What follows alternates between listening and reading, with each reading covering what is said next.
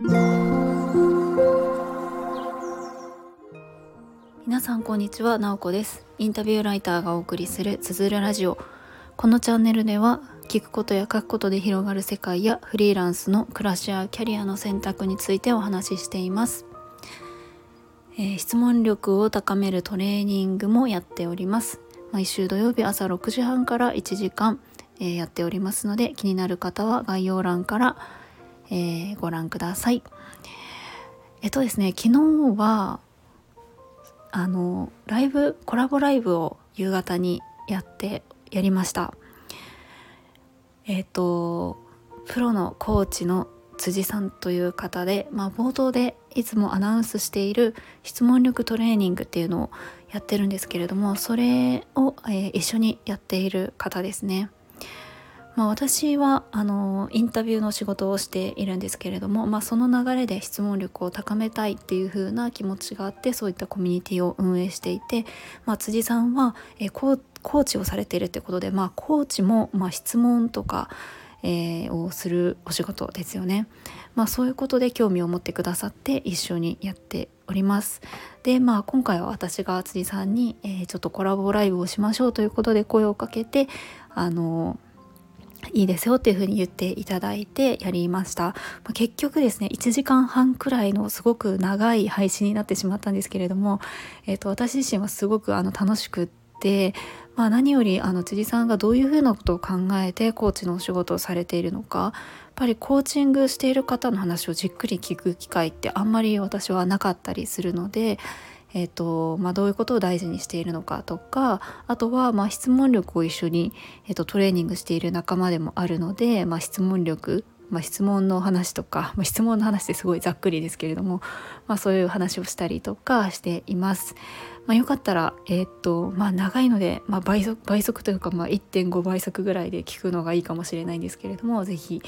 えー、っとアーカイブを残しているのでよかったら、えー、聞いてください。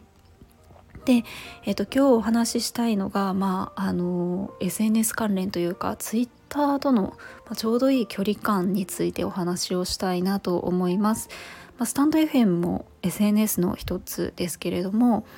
うんとなんかねいろんな SNS って今こう世の中にたくさんあってやっぱりまあ、あの個人で仕事をしていったりとか特にこうフリーではなくても今の時代はすごく発信が大事だっていうふうに言われたりしますよね。まあ、いろんな SNS、まあ、Facebook、Twitter があったり Instagram があったりスタンド FM もあったりとかいろいろあったりしてまあ確かに発信するってあの大事というか発信したことで広がった世界ってすごくあるなというふうに私自身は思うんですよね。別に何もこうインフルエンサーにならなくっても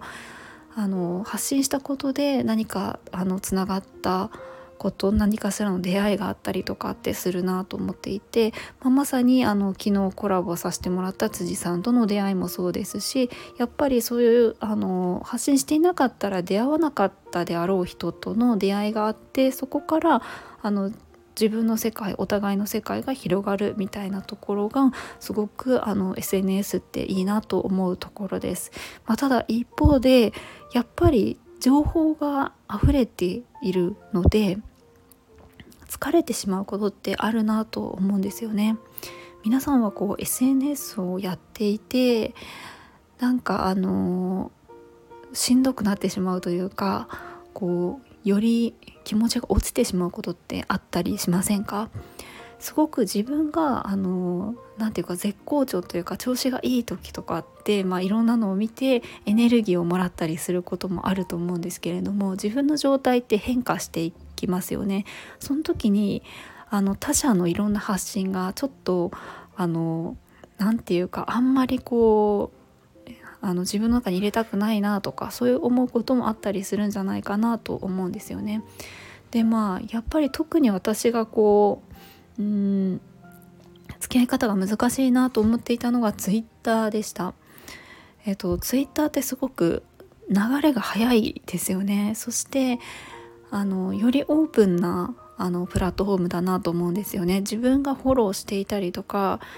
あのしなくってもフォローしたりしてなくてもしてない人の情報も入ってくるっていうような形になっているわけですよね。まああのシェアというかリツイートもしやすかったりとか誰かが「いいね」をした、えー、相手のが表示されたりとかっていう感じでえっ、ー、と自分がフォローしてなくても情報が入ってきたりとかスピードが速いなっていうような感じがしているんですね。まあ、でそういう状態でちょっと私は Twitter っていうのがあんまり得意ではなくって、まあ、過去にアカウント作ったけど消してしまったりしたことがあったりとかあとはあのまあ何ですかスマホにアプリを入れないでおくとか、まあ、そういうことをしたりとかしていて、まあ、ただあのやっぱり Twitter で発信していくとか、えー、ちょっと使っていくことってやっぱりそこで